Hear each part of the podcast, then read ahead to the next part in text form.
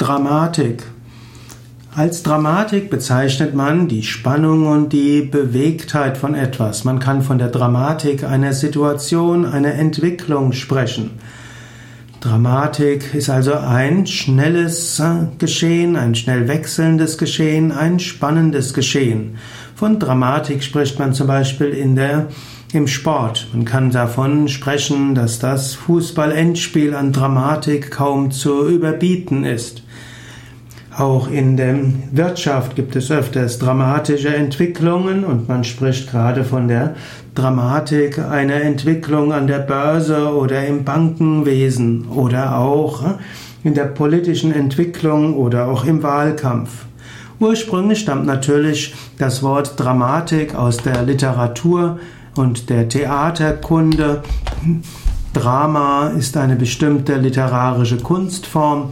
Im Drama wird die Handlung unmittelbar gegenwärtig durch die Darstellung auf der Bühne.